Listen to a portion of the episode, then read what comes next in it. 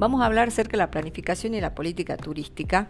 en definitiva del rol que tienen los agentes locales en el desarrollo turístico de la mano de la planificación. ¿Cuáles son los beneficios potenciales de desarrollar el turismo en un destino? Los críticos del turismo objetan que los países tercermundistas no se benefician de los viajes internacionales debido a que traen aparejados más consecuencias negativas que positivas se olvidan que el turismo, además de traer algunas problemáticas, también pueden incrementar la educación, traer la renovación del orgullo local, artesanal, etcétera, además de nuevas instalaciones turísticas y atractivos que no solamente estén dirigidos para el turista o potencial visitante, sino también para la gente local. Por otro lado, se debe reconocer de que hay que involucrar a las comunidades locales y eh, que pueden traer beneficios a zonas más rurales o más alejadas de las grandes ciudades y eso hace la activación de las economías locales. Las iniciativas locales del desarrollo en sí misma deben ser asumidas con un criterio metodológico y generalizado para lograr contribuir con eso a cortar las distancias y crear una verdadera cooperación entre las áreas económicas fuertes respecto a las áreas desfavorecidas y el turismo sirve para eso y entonces así poder crear esto que en los últimos tiempos se ha hablado mucho acerca de las redes, del asociativismo, ¿sí? de la cooperación y del incentivo de, de iniciativas locales que haga que de la mano de una actividad económica social como es el turismo pueda traer mayor beneficios a mayor cantidad de gente. Por tanto, el desarrollo local generalizado puede enriquecer al mundo con nuevas aportaciones científicas, tecnológicas y económicas de la mano de la actividad turística. Entonces, en definitiva, lo que, se debe lograr es un programa de desarrollo local que esté basado en la integración no solamente de aspectos técnicos y de personas que tomen decisiones a nivel turístico o a nivel político, sino también de las sociedades. Esta combinación de las sinergias, sumado a las fuentes de financiación, que cada vez hay muchísimas más, hace que el desarrollo local de la mano del turismo se pueda lograr. Y el desarrollo local necesita de profesionales que tomen eh, bajo su responsabilidad los procesos de planificación. Hoy por hoy es inconcebible eh, y como ya lo hemos hablado en otras oportunidades, pretender eh, aspirar a un desarrollo turístico sin eh, la utilización de herramientas como es la planificación y que estas planificaciones no estén a cargo de profesionales que tomen decisiones a conciencia sobre el destino de las personas que viven en esas localidades y sobre la actividad turística. Es claro eh, eh, la importancia que tiene el papel de los gobiernos en el desarrollo del producto turístico, así como también en la comercialización. Y en este sentido hay varios aspectos que hay que considerar. Al formular el gobierno una política turística tendrá ante sí un buen número de opciones, es decir, de caminos a eh, seguir para lograr el desarrollo turístico. También ellos van a tener que determinar qué papel van a tener el sector público y el sector privado, en el desarrollo de la industria turística y eh, en cómo eh, abrir y de qué manera abrir el juego al, eh, inversor extranjero versus al inversor interno. También va, a tener que establecer la importancia que se le va a dar a las necesidades del sector en los planes nacionales, regionales y locales. Son los gobiernos los que tienen un papel esencial en otorgar los incentivos, como también influir en los flujos del turismo a través de legislación, ya sea para disminuir o para fomentar a través de controles específicos. El papel del gobierno es esencial en estas tareas debido a que eh, los beneficios que eh, se, se consiguen a nivel nacional a través del turismo como la generación de riqueza y de empleo son claves para el desarrollo turístico, pero esto eh, se, se, va a lograr a partir de una planeación cuidadosa y controlada, no solamente a nivel nacional, sino también a nivel local. En este sentido, hay que tener en cuenta de que la planificación turística puede llegar a fallar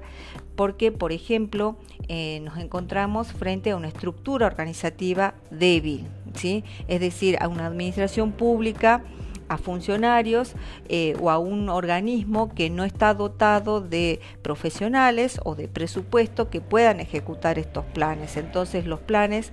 terminan siendo eh, em, mal ejecutados o poco ejecutados debido a la debilidad eh, en cuanto a la estructura organizativa. También el sector público puede pasar de que eh, carezca de experiencia respecto a las funciones de eh, la actividad turística y eso también va a influir en el éxito de las planificaciones puestas en funcionamiento. Por eso es que una cosa es la formulación de los planes y otra cosa es la implantación o implementación de estos planes que los vamos a ver más adelante. Y en este sentido, eh, el recurso humano, la estructura organizativa, la experiencia del, en el quehacer de la actividad turística, el soporte financiero, eh, para la ejecución de las planificaciones son eh, evidentemente eh, claves para que las planificaciones formuladas se puedan, se puedan ejecutar efectivamente. nosotros también tenemos que considerar que la autoridad local tiene un doble papel. Por un lado es el guardián y el regulador que va a fijar las condiciones para el desarrollo local debido a que va a ser quien va a introducir y aplicar la legislación regulando y estimulando la industria y el comercio para el beneficio de la comunidad local. Pero también debe actuar como un representante del destino, es decir, cuando es un operador, promocionador del destino turístico y va a salir a vender y va a tomar decisiones respecto a la imagen e identidad de ese destino. A nivel eh, local o nacional debe existir una buena comunicación y cooperación y un grado sensible en la, en la dirección y devolución de estas funciones.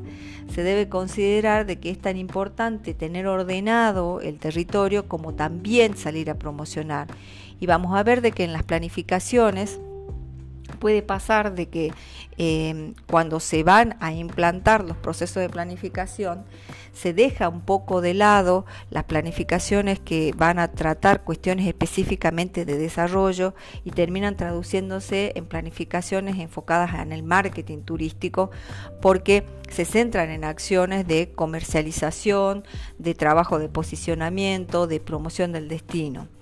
pero hay que ser conscientes de que las planificaciones tienen diferentes, em, diferentes aportes. una planificación estratégica y de desarrollo lo que va a buscar es que ese destino se, eh, se mejore eh, en, términos reales y a largo plazo, en donde yo puedo trabajar desde el recurso humano actual y futuro, en donde puedo trabajar los productos, en donde puedo hacer grandes inversiones de cambio sobre esos destinos, mientras que el, el marketing, ¿sí? que es una planificación también que se aplica en los destinos, es una planificación que lo que busca es salir a vender el destino. Yo no puedo salir a vender un destino que no está del todo ordenado o no está fortalecido. Y el fortalecimiento de un destino parte de la toma de decisiones integrales por parte de las administraciones públicas que son las que en definitiva ejecutan los planes. Y entonces ahí es donde es evidente que la provisión de la infraestructura está a cargo del gobierno, la, eh, la provisión de las reglamentaciones y de las regulaciones también. Es así que la autoridad pública va a tener que proporcionar un liderazgo y aceptar un papel este, inclusive de consejero para la cooperación, por ejemplo, entre el sector público y el sector privado, entre el nivel, por, por ejemplo, nacional, provincial y local. Y entonces va a necesitar de la formulación de políticas explícitas e implícitas claramente definidas y de esto va a depender el grado de desarrollo turístico pasado y presente de ese territorio que estamos queriendo planificar. En este sentido, la ordenación del territorio eh, es fundamental, ya que, como hemos dicho en otras oportunidades, el turismo se va a dar en una faz territorial y en este sentido el desarrollo turístico se, eh, se va a lograr a partir de planificaciones territoriales. Eh, hay que considerar de que eh, las planificaciones territoriales y, las planificaciones turísticas no siempre se dieron en, simultáneo. Eh, en el siglo XX, en general, lo que se encontraban eran planificaciones de tipo económicas y algunos esbozos de planificaciones físicas. Hoy por hoy, eh, sea la escala que sea, es decir, local, nacional, provincial, yo tengo que partir del reconocimiento de que hay una planificación de ordenamiento territorial general para de allí hacer la formulación de las planificaciones territoriales turísticas. Porque el territorio cada vez está más urbanizado, ya puede tener algunos problemas ambientales, ya puede tener algunas presiones de tipo de uso social. Entonces la actividad turística, como se asienta sobre el mismo espacio territorial y con las mismas comunidades, necesita sí o sí hoy por hoy tener en cuenta estas planificaciones territoriales.